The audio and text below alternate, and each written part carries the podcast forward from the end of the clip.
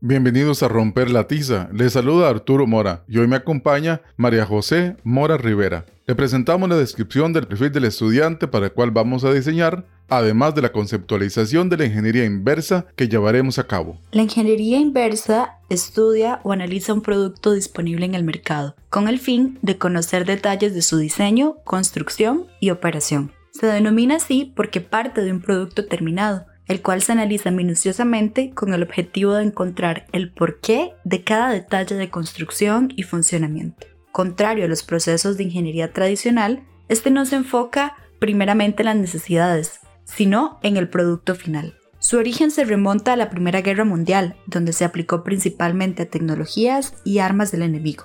En la actualidad, se utiliza principalmente con fines comerciales. Se puede utilizar tanto en bienes tangibles como intangibles parte del análisis de un objeto en estudio, sus componentes, funciones y etapas de construcción. Este proceso de reconstrucción permite innovar y mejorar el objeto inicial.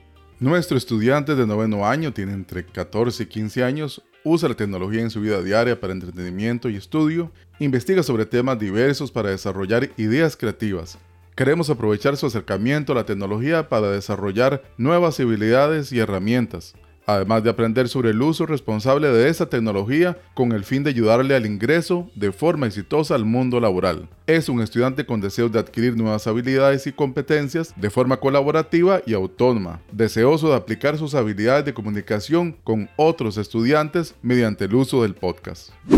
¿Qué es un podcast? Un podcast es una cápsula de audio creada con un propósito específico. La lanzamos al océano de la Internet para que muchos puedan encontrarla como si fuera un tesoro sonoro. Las partes de un podcast son introducción, cuerpo y conclusión.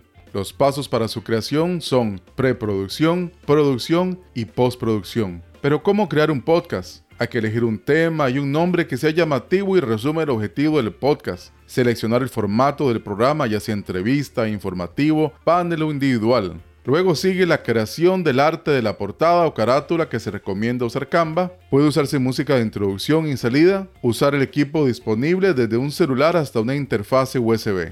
Luego la grabación y edición del audio. Cuando está listo, se sube a una plataforma de podcast como esta, Anchor FM.